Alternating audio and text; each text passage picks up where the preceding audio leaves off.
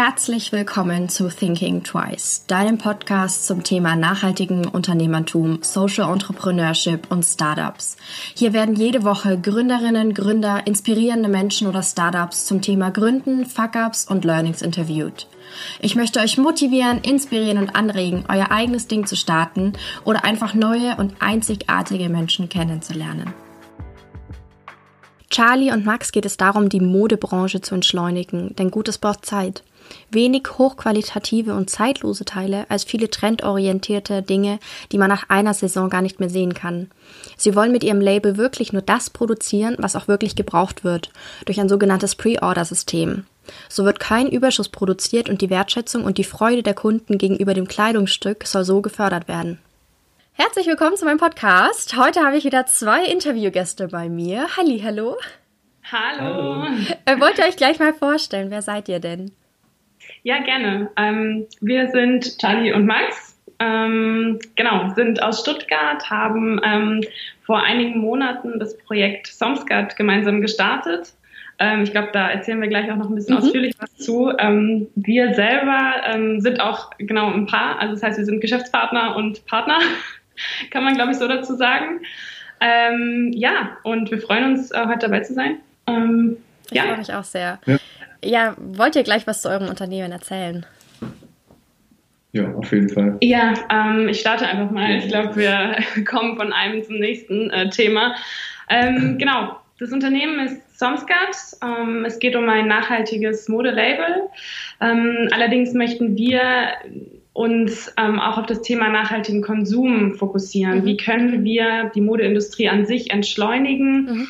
Kaufentscheidungen bewusster und langsamer treffen und was braucht es dafür? Ähm, weil wir davon überzeugt sind, dass es eben ja nicht nur ähm, über Secondhand und Vintage-Kleidung passieren kann und muss, sondern dass wir auch ein, ähm, ein, ein, eine Möglichkeit finden müssen, entschleunigter und bewusster zu produzieren und zu konsumieren und das muss eben auch ähm, ja auf, auf Herstellerseite angeboten werden und ja. dafür haben wir ähm, ein Konzept entwickelt, bei dem wir Kleidung erst dann produzieren möchten, sobald sie eben auch nachgefragt ist. Mhm.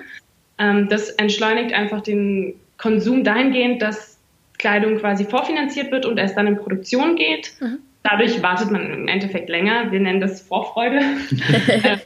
also wir möchten auch dadurch die Wertschätzung für Kleidung wieder in den ja. Mittelpunkt stellen und sagen, hey, wir haben eigentlich alle sehr, sehr, also eigentlich genug im Kleiderschrank.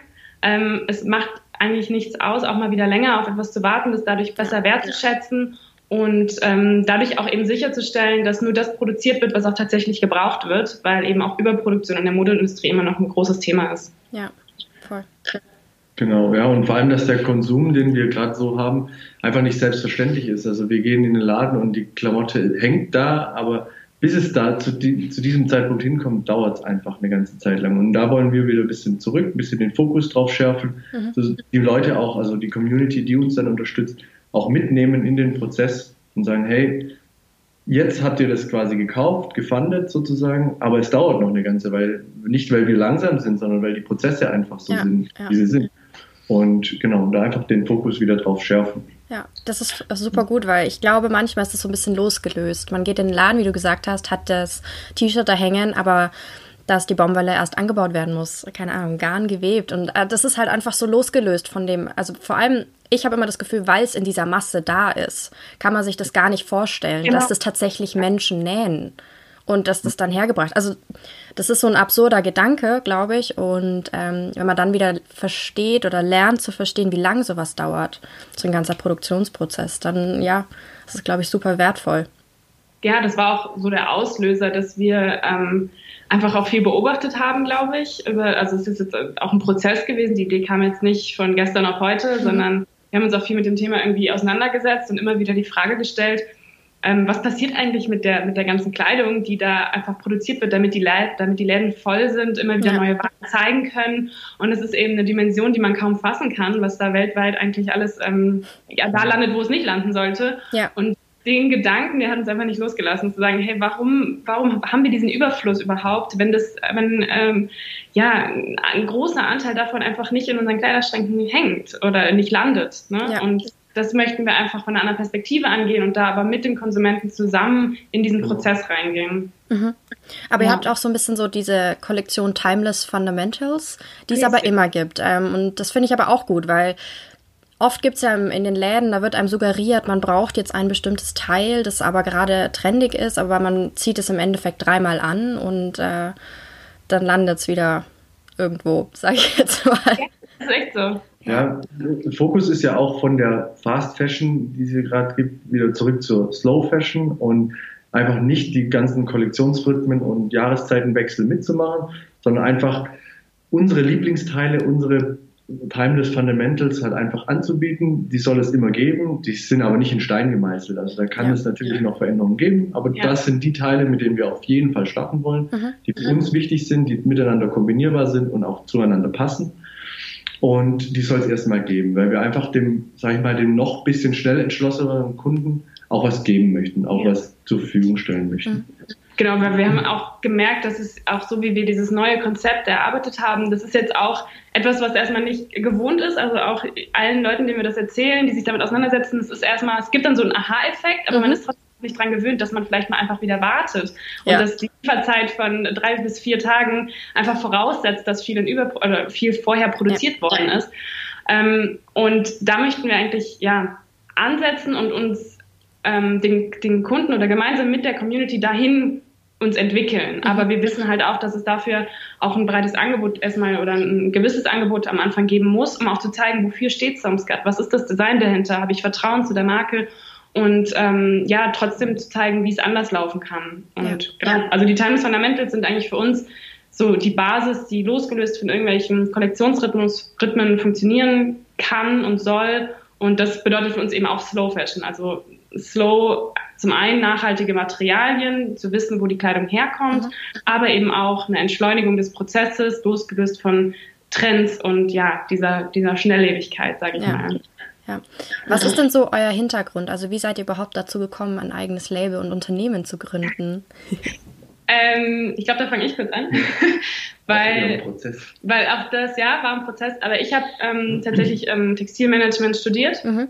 Also ja, also aus der, aus der Richtung, aus der Branche, ähm, habe nach meinem Abi eben angefangen zu studieren und dann auch ähm, ein paar Jahre in der Modebranche gearbeitet, im Produkt- und Markenmanagement und ähm, ja, dadurch war einfach die Auseinandersetzung mit der, mit der Materie, mit der mhm. Branche schon dauerhaft da ähm, und da, daraus war auch so der erste, der erste ähm, ja, Funken, den wir dann gemeinsam aber weitergesponnen haben. Ne? Also mhm. es ging quasi ähm, darum, dass wir nach Feierabend diese Dinge, die uns irgendwie beschäftigt haben, zusammen weiterentwickelt haben. Also es mhm. war jetzt, was ich quasi angestoßen habe, dadurch, dass ich den Hintergrund habe. Aber ähm, ja, gemeinsam haben wir das halt weiterentwickelt. Mhm. Und ähm, ja. Genau. Ähm, ich habe mit der Modeindustrie erstmal eigentlich gar nichts zu tun. Äh, ich komme aus der IT-Branche, mhm. habe Wirtschaftsinformatik Master studiert und habe aber schon während dem Studium einfach immer schon den Drang gehabt, irgendwie was Eigenes zu machen, was mhm. auf die Beine zu stellen. Ähm, mit dem Fokus Nachhaltigkeit, der ist bei uns eigentlich schon, schon jahrelang irgendwie so Thema bei uns in der Beziehung auch. Und ähm, ja, und dann hat, kam sie vor einigen Jahren schon mit den ersten Ideen oder zum einen Blog machen oder wie auch immer. Und ich war sofort eigentlich Feuer und Flamme und habe gesagt, nee, das kriegen wir hin, das müssen wir hinkriegen. Mhm.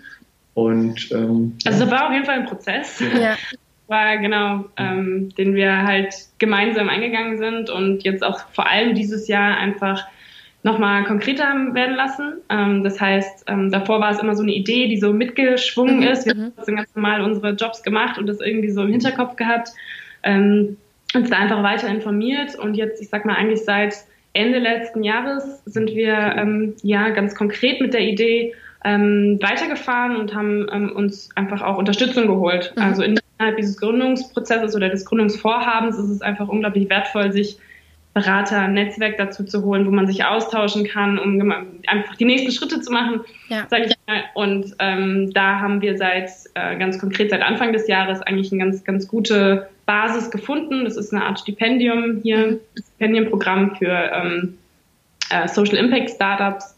Und ja, mit ich glaube mit diesem Rahmen ja. wurde diese Idee auch wirklich zu diesen konkreten Gründungsvorhaben oder diesem Startup, mhm. wovon wir jetzt irgendwie mittlerweile mhm. sprechen können, ja. Weil davor war es einfach, wir haben uns wirklich viel auch nach der Arbeit abends am Wochenende beschäftigt, aber das war so wirklich der Startschuss, mhm. einfach zu sagen, jetzt, jetzt wird es irgendwie konkreter, weil jetzt musst du offen darüber sprechen, ja. Mhm. auch ja. mit anderen, mit, mit Leuten. Und das Social Impact Lab in Stuttgart, die haben uns einfach da den Rahmen gegeben und die Möglichkeit vor allem auch darüber mhm. zu sprechen. Und ähm, es war halt, ist halt auch, ist immer noch sehr inspirierend, da einfach ähm, mit Gleichgesinnten, sag ich mal, ähm, eben ähm, auszutauschen. Und ja, das mhm. war ein richtig guter Start eigentlich und begleitet uns immer noch. Ähm, wir nutzen die Räumlichkeiten, können die Räumlichkeiten immer noch nutzen. Mhm. Das ist schon gut. Das heißt, ihr seid aber, ähm, seid ihr jetzt seit Anfang des Jahres auch wirklich 100% für das Startup da oder äh, arbeitet ihr nebenbei noch? Ähm, es ist unterschiedlich. Also ich arbeite 100% noch woanders, sagen wir jetzt mal. Oh wow. Doppelbelastung. Ja, total. Ja, ähm, aber es macht trotzdem riesig viel Spaß und ähm, gerade auch das private Projekt macht einfach, ähm, gibt mir immer noch mal so einen Drive abends. Mhm. Äh, genau. Ja. Und, ja bei mir ist es so, dass ich, ähm, also ich habe ja gearbeitet, in der, ähm, habe ich ja gesagt, die letzten Jahre, aber mich dann letztes Jahr dazu entschieden zu kündigen und ein Masterstudium noch parallel ähm, anzufangen. Mhm. Und ich sag mal, mit dieser Flexibilität, die so ein Studium mit sich bringt, wurde es dann auch möglich, das zu machen. Weil ich glaube, wenn wir beide Vollzeit angestellt gewesen wären, ja, hätte ich jetzt, es wäre schon nochmal deutlich mehr ähm, mhm. Durchhaltevermögen gefordert gewesen. Ähm, und mit der Flexibilität vom Studium, was ich jetzt seit einem Jahr ähm, mache, wo ich dran bin, ähm, war es möglich, das jetzt auch umzusetzen. Das heißt, ich bin quasi 50-50 ja. momentan ja. unterwegs. Wow. Ja. Das ist ja. aber auch ganz schön heftig, glaube ich, so ein Studium und dann noch was gründen nebenbei. Ja, also wir merken auch, dass dieses Jahr super intensiv war. Mhm. Ähm, es ist es ist anders als jetzt auch, ich sag mal, davor waren wir beide im klassischen Angestelltenverhältnis und man hat quasi auf den Urlaub hingearbeitet. Ja. Ähm, und das, man konnte auch im Urlaub unglaublich ja, abschalten, weil man irgendwie so eine sehr starke Trennung hatte. Mhm. Äh, das ist jetzt nicht mehr so, ganz klar. Das war jetzt das erste Jahr. ähm, und ja, wie gesagt, besonders arbeitsintensiv. Aber ich meine, wir, wir merken halt, dass es sich jetzt schon gelohnt hat, ähm, diese Schritte in den letzten Monaten zu machen und einfach ja, das reinzustecken, weil wir uns, weil wir wirklich komplett dahinter stehen und dann, ja. dann will man es machen. Also sobald es Spaß macht, sobald man ja. davon überzeugt ist und ja, es einfach voranbringen möchte, dann, dann arbeitet man auch mal an einem Sonntag. Also das ist ja. dann irgendwie kein Thema mehr. Das ist keine, keine, keine Arbeit im klassischen Sinne. Ja. Man lernt halt auch sehr viel über sich selber. Ja. Ähm, man lernt einfach sehr, sehr viel ähm, ja, neue Themen, mit denen man sich vielleicht sonst gar nicht beschäftigt hätte. Mhm. Und es ist super interessant, ähm, super spannend, aber natürlich ist es eine Doppelbelastung, da braucht man das nicht abstreiten. Ähm, aber das ist ja unsere Entscheidung. So. Ja. Und es macht aber trotzdem unglaublich Spaß. Und du bist natürlich äh, da viel mehr involviert äh, tagtäglich. Ähm, ja. Und das, ist, das passt aber auch so. Ja. Aber es stimmt, man lernt sehr viel. Also das, das, das bereichert es auch immer wieder und man ist motiviert weiterzumachen, weil man so viele Dinge zum allerersten Mal macht. Mhm ja. dass man irgendwie davon so angefixt ist und weitermachen möchte. War cool. Ähm, wie waren so die Reaktionen auch aus eurem Umfeld? Ähm, vor allem, wenn du jetzt gemeint hast, dass du gekündigt hast, so einen sicheren Job verlassen, um dann was Eigenes zu gründen. Ja. Ähm, damals war es, ähm, also als ich gekündigt habe, war es eher noch, ich, ich äh, gehe ins Masterstudium, okay. was eine sichere Variante war. Das heißt, in der Kommunikation war das einfacher, als jedem lernen zu müssen, was ich jetzt davor habe. Ja. Äh, deswegen, das, das, das ist mir da sehr entgegengekommen, sag ich mal. Ähm, ja. Aber ansonsten, als es dann sich so rauskristallisiert haben und wirklich, wir wirklich aktiv mit der Idee auch nach draußen gegangen sind, war es ein unterstützendes Umfeld. Mhm. Also wir sind jetzt nicht auf irgendwelche Barrieren gestoßen ähm, oder Leute, die das komplett kritisch gesehen haben, was wir vorhaben, sondern ehrlich gesagt waren alle sehr interessiert, mhm. ähm, neugierig. Teilweise war es natürlich auch überraschend, ja. weil viele das halt nicht wussten. Wie gesagt, wir haben halt auch einen anderen, also ne, das Studium. Jeder denkt quasi, ich bin 100% beim Studium, aber ja, dass man ja. Herz was macht, das kommt dann so Step by Step raus. Das heißt, viele waren überrascht, aber es war ehrlich gesagt sehr, sehr positiv. Mhm. Ähm, ja. Doch, ja. Eigentlich komplett die ganze Zeit. Ja, also klar, es gibt auch natürlich kritische Nachfragen oder so, aber einfach um die Idee zu verstehen. Aber so generell, dass man, dass man ein Projekt zu einem Startup macht oder daran arbeitet, ist, glaube ich, auch immer wieder inspirierend für andere Leute. Also das, das hat man, auch, ja. dass man merkt, hey, was ist eigentlich alles noch möglich und wir können das irgendwie selbst in die Hand nehmen. Ja. Davon sind wir auch überzeugt und das nach außen zu tragen und anderen Leuten davon zu erzählen, hat uns sehr, sehr viel Spaß gemacht und ich glaube, ja, das, so bleibt es auch spannend. Also, dass mhm. man sich einfach weiterentwickeln möchte und das weiterträgt, damit andere vielleicht das auch machen, das, das macht Spaß. Das ist total super. Ja. Voll. Ja, vor allem bei euch ist ja auch dieses ganze Thema Transparenz super wichtig und ich finde auch so ein bisschen so eine Wissensvermittlung wieder so mit dieser Wertschätzung für die Kleidung und dem ganzen Crowdfunding oder diesem Workshop-Charakter, sage ich jetzt mal. Ähm, und vor allem, wenn man dann auch noch die sozialen Kontakte oder das Umfeld irgendwie auch inspirieren kann, mal über das Thema nachzudenken, weil das ist ja auch super schön und das, vielleicht gibt es ein Schneeballsystem, das weiß man ja immer nicht, aber es wäre ja schön. Ja, also das merkt man auch, dass man mit dem Thema vielleicht Leute gerade erreicht, die sich vorher damit nicht auseinandergesetzt mhm. haben. Und das ist ein super schönes Gefühl, ja. Ja, ja. das kann ich mir vorstellen.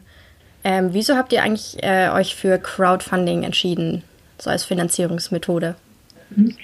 Ähm, Crowdfunding ähm, haben wir schon eigentlich sehr früh mit dem Gedanken gespielt, mhm. aber erstmal ein bisschen wieder verworfen, weil wir gesagt haben, ja, nee, das kriegen wir vielleicht auch so hin. Weil zu, zum Start von unserer kleinen Kapselkollektion ähm, müsste es vielleicht nicht unbedingt sein. Mhm. Du kriegst ja auch einen Kredit ähm, und so. Aber Crowdfunding war dann doch eher die, das Thema, ähm, ja, wir wollen die Community direkt von vornherein mit einbeziehen. Mhm. Wir wollen wirklich auch alle, die auch interessiert an uns sind, also die in unserem engen Freundeskreis sind mhm. zum Beispiel, die uns ähm, da unterstützen möchten, geben wir eine Plattform auch so. Ne? Und ja. dann natürlich auch über unsere Netzwerke dann ähm, ja, mit, mit ja. der Community das, das Thema ähm, ja, das hat halt zum einfach, Leben erwecken. Zum Leben erwecken, genau. Es hat einfach unglaublich geholfen, so einen, ähm, so einen Zeitpunkt den Leuten ja, mitzugeben, genau. weil jeder fragt, hey, wann geht's denn los? Und ne, dann, dann, dann verstreicht ein Monat nach dem anderen und mit so einem Crowdfunding hat man wiederum so einen, so einen Startpunkt, mhm. den Leuten zu sagen, es geht jetzt los, ihr könnt mit, ihr könnt Teil davon werden, weil das ist dieser Community-Gedanke, der ist uns halt wichtig, dass wir jeder gemeinsam einen kleinen Schritt geht, dann können wir unglaublich viel erreichen. Und das ist, das ist ja die Philosophie auch hinter Crowdfunding. Ja. Aber das ist auch irgendwie die Idee hinter Somscat, mhm. weil wir durch dieses Workshop, durch die Workshop-Systematik, also die Workshops nennen wir quasi diesen, diese Funding-Zyklen, bei denen wir Kleidung erst dann produzieren, mhm. wenn sie finanziert wurden. Das ist ja genau der gleiche Mechanismus. Ja. Dass wir mit der, mit der Community gemeinsam etwas zum Leben erwecken.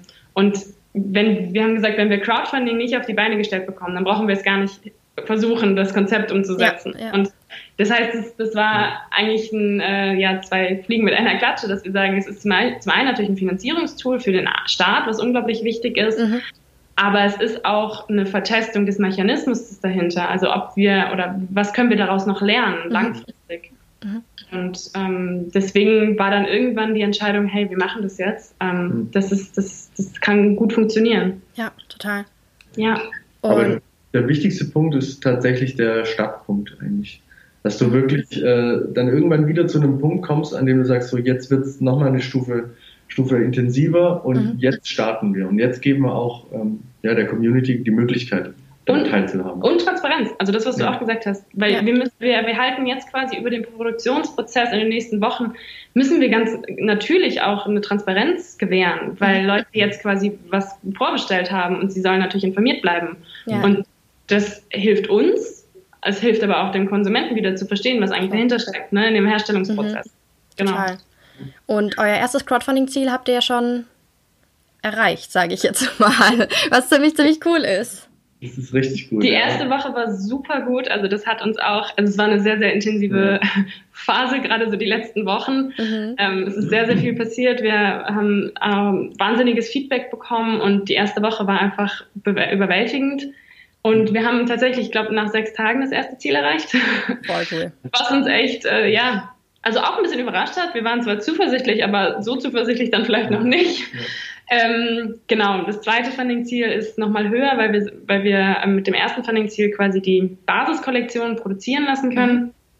Aber die Idee von Somscat natürlich weitreichender ist, als einfach nur eine Kollektion zu produzieren. Wir ja. möchten das System aufsetzen, wir möchten weitere Designs entwickeln, wir möchten diese, diese, diese Workshops umsetzen und dafür braucht es einfach noch viel, viel mehr. Und da, da brauchen wir tatsächlich ja. aber noch Unterstützung. Also, genau. ja. Und ja, da hilft dann aber tatsächlich auch jeder Einzelne, egal wie viel äh, spendet oder sich daran wirklich äh, beteiligt. Ähm, genau, das ist, das ist auch wieder das Schöne, dass man einfach sagt, ja, jeder, der einfach Interesse auch an dem Thema hat oder vielleicht auch als Mann, ne, der jetzt sagt, ja gut, die Bluse passt mir jetzt vielleicht nicht wirklich so. Mhm. ist ja jedem selber belassen, aber ähm, er kann uns trotzdem unterstützen und er kann die Idee trotzdem gut finden und äh, hat da eine Möglichkeit, einfach uns äh, vielleicht mal zu unterstützen. Ich glaube, das ist auch die meistgestellte gestellte ja. Frage, wann es Herrenkleidung gibt. Wir brauchen noch ein bisschen Zeit, aber es kommt. Kleine Schritte. Kleine Schritte. Wir würden es gerne machen, sagen wir so, ja. Ähm, um nochmal kurz auf die Designs und generell eure Produkte zurückzukommen. Mm, wie war dieser Prozess? Wie habt ihr die, habt ihr die Designs selber entwickelt und wie habt ihr auch so die Produktionsstätte gefunden? Oder wie habt ihr die ausgewählt? Nach welchen Kriterien? Oder was war mhm. euch wichtig? Ähm, was die Designs angeht, hatten wir mh, mm, über mehrere Wochen uns schon eigene Ideen gesponnen. Also wir mhm. sind beide keine Designer. Ich habe zwar immer schon auch genäht und mich auch mit Schnitten beschäftigt und und und, aber ich bin einfach keine ausgebildete Designerin, aber wir hatten schon ein Bild vor Augen, sag ich mal, was wir immer weiter ausgefeilt haben und ähm, mit diesen Ideen haben wir uns dann aber trotzdem Unterstützung geholt, mhm. weil wir haben gesagt, es soll gut werden, es, äh, die Themen ja, müssen von Leuten auch ähm, zum Leben erweckt werden, wenn jeder seine Kompetenz so einbringen kann, ja, ja. Ähm, wie sie am besten ja, ähm, hilft. Und dafür haben wir uns eine Designerin ähm, zur Hilfe äh, geraten, ähm, und mit ihr haben wir quasi die Schnittentwicklung gemeinsam mhm. umgesetzt. Ähm, also es war auch ein Prozess. Wir haben uns immer wieder den Themen genähert, weil am Anfang noch nicht alles final feststand, wie es denn sein soll. Ähm, aber so konnten wir die Schnitte quasi mhm. fertigstellen. Und ähm, ja, und wir waren auch direkt im Prozess auch mit drin. Das war uns ja, auch wichtig gerade. Genau, wir wollten es nicht komplett abgeben, mhm. sondern tatsächlich auch, was die Designsprache angeht, hatten wir ein gewisses Bild und das sollte auch umgesetzt werden. Mhm. Ähm, genau, mit den Schnitten sind wir dann im nächsten Schritt ähm, auf die Suche nach einer Produktionsstätte gegangen. Mhm. Und hatten tatsächlich auch überlegt, zunächst in Deutschland zu produzieren. Das war ganz lange der Plan. Ähm, und haben uns da auch informiert. Also Recherche ist sowieso das A und O, weil man, wenn man jetzt mal schnell eine Produktionsstätte sucht, kommt man noch nicht, noch lange nicht drauf. Mhm. das heißt, auch das war ein Prozess, ähm, der einige Zeit gedauert hat haben uns dann tatsächlich auch dagegen entschieden, weil wir verschiedene Kriterien abgeweckt haben und ähm, schlussendlich eine Produktionsstätte in Polen besucht, mhm. ähm, die uns auch sehr überzeugt hat. Also wir sind, uns war wichtig, dass wir sehen, wo die Kleidung hergestellt mhm. wird, dass wir die Menschen kennenlernen, dass wir wissen, was dahinter steckt, welches Team daran arbeitet und ähm, waren eben in der Nähe von Warschau. Das ist ein ähm, ja, ein Betrieb in zweiter Generation, mhm. ein Familienbetrieb und ähm, es hat uns einfach ein sehr, sehr gutes Gefühl gegeben. Also wir sind dort raus und es war das, der Moment so, okay, ist es das oder ist es das nicht, müssen wir weitersuchen. Wenn jetzt die Qualität und die Verarbeitung stimmt, dann würden wir gerne mit, äh, mit dem Team hier mhm. starten. Und äh, ja, manchmal ist es, glaube ich, auch ein bisschen Bauchgefühl. Wir haben natürlich trotzdem ähm, einige Kriterien abge ähm, ja, geprüft. Also es ist zum Beispiel, ähm, dass sie deutlich über Mindestlohn zahlen, dass mhm. dort ähm, der Regelsatz an Urlaubstagen gilt, etc. Ähm, haben uns natürlich die, die äh, Städte dort vor Ort auch angeschaut. Also da, da haben wir einfach auch ein gutes Gefühl, was Transparenz angeht, dass mhm. unsere Partner das eben mittragen. Ja. Ja. ja und vor allem die ähm, Produktionsstelle findet auch das Konzept einfach super. Ne? Und die ja, stehen dahinter. Die sind in dem Bereich auch äh, unterwegs, sind auch mit anderen Labels ähm, okay, cool. So, also die sind einfach auf der, auf, auf der Höhe ähm, von, von, von, dem, von dem Thematik. Mhm. Das hat uns dann eigentlich direkt auch überzeugt. Genau. Ja. Mhm. Ich finde es super, super cool, dass ihr euch immer wieder Unterstützung holt. Das, ich glaube, es ist schwer als Gründer ähm, Sachen abzugeben. Ja. Und man glaubt dann doch, glaube ich, oder überschätzt sich vielleicht manchmal selber sehr und glaubt, man kann das dann doch irgendwie machen oder sich belesen. Und ähm, ich finde es cool, dass ihr ab Anfang an sagt, ihr, ihr holt euch irgendwie Hilfe von außen. Ich meine, das ist ja kein, ist ja nicht schlimm, das ist ja natürlich. Ähm, jeder hat seine Expertisen einfach woanders. Und, äh, ja. Ja, wenn, wenn jeder das macht, was er am besten kann, dann kann das Ergebnis ja eigentlich nur gut werden. Aber Voll. die Leute müssen natürlich zusammentrommeln, sage ich mal. Die muss man ja, erst ja. Das ist auch, ja, das ist auch spannend gewesen, weil auch wir am Anfang das noch nicht so auf dem Schirm hatten, dass wir jetzt äh, gewisse Themen auch abgeben müssen, damit sie mhm. gut werden. Mhm. Aber wir uns immer weiter mit beschäftigt haben und gesagt haben, hey, lass uns doch einfach schauen, wie es wird, wenn jemand anders noch mit reinarbeitet. Mhm. Ja. ja. ja. doch, ist echt gut. Und dann ist auch das, das Thema, dass gerade, dass wir es zusammen einfach auch machen, weil dann hat nicht einer den Fokus auf alles und ist dann vielleicht verkopft drin, sondern das, ja. wir, wir, sprechen einfach sehr viel drüber ja. und, und ähm, ziehen uns aber auch selber immer wieder zurück und, und überlegen nochmal, war das jetzt genau richtig, wie wir es wie entschieden haben, sollen wir so weitermachen? Ja. Ähm, einfach so den, den Austausch. Und dann kommt dann meistens dann doch rüber, dass wir am Anfang das selber machen, ja, mhm. erstmal ein Stück weit, die Designs oder so ein bisschen zumindest, soweit es mhm. geht, macht. Ja. Und dann kommt man aber an den Punkt und sagt, na, vielleicht holen wir uns jetzt doch noch mal jemand rein. Und also so war es am Anfang. Mhm. So, hat das aber sehr gut funktioniert. Mhm. Dann war das, war das eigentlich der Punkt, dass wir gesagt haben, nee, so war es ja, so war es gar nicht nur mit dem Produktdesign, sondern zum Beispiel auch mit dem Branding, was das Logo ja, und Co. angeht. Genau. Mhm. Ähm, ich, ich komme selber, ähm, also ich bin ja auch im Marketingbereich und wir beschäftigen uns selber auch sehr stark mit diesen Themen. Ähm, habe mir das am Anfang auch äh, zugetraut, dass wir gesagt haben, hey, das können wir gerade am Anfang selber machen. Ja. Und es ist immer wieder an den Punkt gekommen, dass, ähm, dass man nur diese eigene Perspektive hat auf mhm. die Dinge. Mhm. Und es immer wieder hinterfragt hat. Und man kennt es ja, wenn man Dinge selber macht, ist man jetzt wirklich so hundertprozentig zufrieden damit. Man kritisiert sich natürlich auch immer sehr stark. Ja. Und wenn man einfach da diesen Rahmen von außen nochmal gestellt bekommt, äh, dann hat man manchmal, vor allem langfristig, glaube ich, ein besseres Gefühl damit. Mhm. Und so ging es uns. Das heißt, wir haben auch das Thema äh, dann an eine Designerin abgegeben. Mhm. Mit unserem sehr fortgeschrittenen Briefing. Das heißt, wir haben immer selber sehr weit vorgedacht. Ja aber ist dann eben im, im letzten Schliff ähm, mit der besten Expertise ausgeführt. Ja. ja. Total cool. Also ich finde es voll wichtig und äh, aber es ist natürlich, man muss irgendwie auch über seinen eigenen Schatten, glaube ich, dann springen. Ja, ja immer wieder sowieso. Ja. das letzte Jahr, immer wieder. Ähm, was waren jetzt so die größten Hürden, die ihr bis jetzt hattet, die ihr überwinden durftet, müsstet? Ja, einfach auch ähm, schwierig zu sagen, aber eigentlich immer wieder sich selber zu motivieren, weiterzumachen, mhm. Äh, dass man einfach ähm, ja, die Themen wirklich vorantreibt, sich auch traut. Ja. Ne? ja. Und einfach auch mal zugibt, dass man das jetzt machen möchte, diesen einen Schritt, dass man einfach weiter weitergeht, sich selber motiviert, das ist echt hart.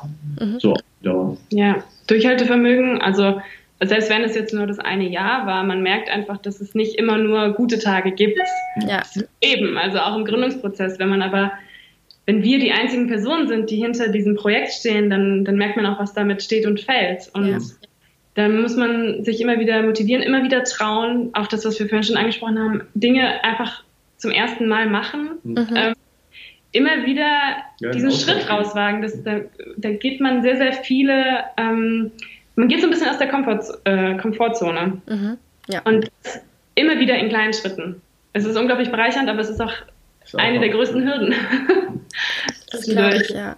Vor allem, ich glaube, wenn man sich vorstellt, was man alles noch tun muss oder was für Aufgaben theoretisch noch kommen, genau. ähm, sind diese kleinen Schritte halt das Wichtige, dass man sich ja. nicht überfordert, überrollt mit den ganzen Sachen fühlt. Ja, auch immer mal wieder auf Abstand geht, ähm, was, ja, das ist, erfordert einfach sehr viel auch ähm, persönliche Weiterentwicklung, so eine ja. Gründung. Ja. ja. Ja, und vor allem das Wechselspiel einfach mit, ähm, ich muss nach vorne gehen, mhm. ja, also ich muss weitermachen, aber ich nicht kopflos. So. Ja. Ähm, und dann abzuwägen, ist es diese eine Tätigkeit, die man machen muss, äh, ist das jetzt genau das Richtige auch, oder? Mhm dann sich wieder für Hilfe holt, wieder mit Leuten einfach drüber spricht und genau über diese Themen, mhm. Themen spricht. Einfach viel das Unsicherheit auch. Ja. ja. Jetzt bin ich schon bei meiner letzten Frage angekommen. Was sind jetzt so eure Learnings jetzt aus diesem Jahr, die ihr an jemanden weitergeben würdet, der gerade eine Idee hat, der gründen möchte oder die, keine Ahnung, schon lange was, ein Projekt hat und es sich aber nicht traut, wirklich ein Startup zu machen? Ja, also wie wir es ja auch schon vorhin immer wieder ein bisschen angedeutet haben, auf jeden Fall drüber sprechen mit dem ja. über das Thema. Ja. Vielleicht im kleinen Kreis erstmal. Mhm. Äh, ähm, oder einfach mit, mit, mit, mit Unikollegen, ne, das sind vielleicht nicht das, eng, das engste Familien. Ja. Da macht man sich vielleicht nicht, ja, keine Ahnung, einfach drüber sprechen. Einfach drüber reden, ja. Feedback holen, drüber reden, sich trauen. Also ich habe auch, wir haben auch die Idee ganz lange nur hier, äh, sag ich mal, im Wohnzimmer besprochen, bevor wir irgendwie hm. getraut haben, auch Freunden davon zu erzählen, weil man dann natürlich auch in diese Erklärungsnot oft kommt mhm, und vielleicht ja. gar nicht alles durchdacht. Ähm, ich glaube, genau bevor man diesen Schritt geht, muss man sich einfach auch lange genug damit beschäftigt haben. Mhm. Also wie wir es vorhin auch gesagt haben, nicht kopflos, nicht unüberlegt. Ähm, aber wenn man immer wieder merkt, ich beschäftige mich mit der Idee, sobald ich kann, ähm, es geht mir durch den Kopf, wenn ich gerade nicht arbeiten bin oder wenn ich gerade mhm. nicht beim Sport bin, dass ich beschäftige mich immer wieder damit, dann kommt irgendwann der Punkt, dass man man weiß, dass man es macht, dann weiß man noch nicht wie und wann. Ja. Und ähm, wenn man dann, glaube ich, an diesem Punkt angekommen ist, dann muss man rausgehen, sich trauen, Hilfe suchen, so wie wir es vorhin schon gesagt haben. Wie ja. gesagt, nicht alles versuchen, selber auf die Beine zu stellen, ähm, sondern auch Leute zu involvieren, von der Idee zu, mit der Idee zu inspirieren, dass Leute davon überzeugt sind, das vielleicht auch wieder weitertragen. Und ähm, so kommt man, glaube ich, weiter in einer, schnellen, in einer kurzen genau. Zeit schon. Und halt einfach auch mal auf sich selber dann hören, weil also man geht oft nach vorne und hat Angst, auch einen Schritt zu machen. Ähm, aber am Ende ist es dann doch gut geworden. Ja. So. Und so dieses Grundvertrauen einfach auch irgendwie ähm, ja, auszuleben, mhm. das finde find ich sehr, sehr wichtig, weil ja. Ähm, also das hat man ja im, Privaten, in der Schule, in der Uni, hat man immer wieder, man hat große, große Angst vor einer Prüfung, äh, kriege ja. ich die hin? Am Ende war es dann doch irgendwie einfach. Und so, so ganz klein ist es, ist es dann auch in dem Thema, ne? dass man einfach sich traut, mit Leuten spricht und plötzlich war dann dieser Vortrag, dieser Pitch dann doch einfach. Und dann, dann äh, gibt es einem Selbstvertrauen und dann ja. macht man weiter und dann ist es vielleicht ein größerer Pitch. Und da hat man auch wieder große Angst davor. Ja? Und diese Angst ist auch okay, die ist auch normal und ja. die hat jeder. Ne? Und sich dann aber trotzdem zu trauen und am Ende ist es dann halt einfach doch gut. So. Ja, sich vom Perfektionismus lösen. Genau. Von der Illusion. glaube, das hilft. Ja. Das, glaube ich, hilft aber auch nicht nur im Unternehmensbereich, sondern generell einfach ja. sich davon zu lösen. Ja. Dann ist alles wesentlich entspannter, glaube ich. Ich direkt leichter ja, an. total. Und, und schwer. Mhm, genau. genau. Wie, mit dem, was man hat. Ja. ja. ja. voll, ist aber wirklich so. Ja, voll. Ähm, vielen, vielen lieben Dank für eure ganzen Insights und eure Zeit. Ähm, ich werde ja. wie immer eure Instagram-Account, eure Website und natürlich eure Crowdfunding-Kampagne verlinken, ähm, weil die läuft noch. Ähm, genau. Acht Tage. Sehr gut, sehr gut. ähm, genau, und dann nochmal vielen, vielen lieben Dank. Sehr gerne, es hat uns gefreut. Vielen Dank für deine Zeit. Immer gerne. Ich hoffe, dir hat diese Folge gefallen. Wenn ja, erzähle es gerne weiter an andere wundervolle Menschen, Freunde, Familie und lass es sie wissen. Du kannst mich auch sehr gerne bewerten und dann freue ich mich aufs nächste Mal.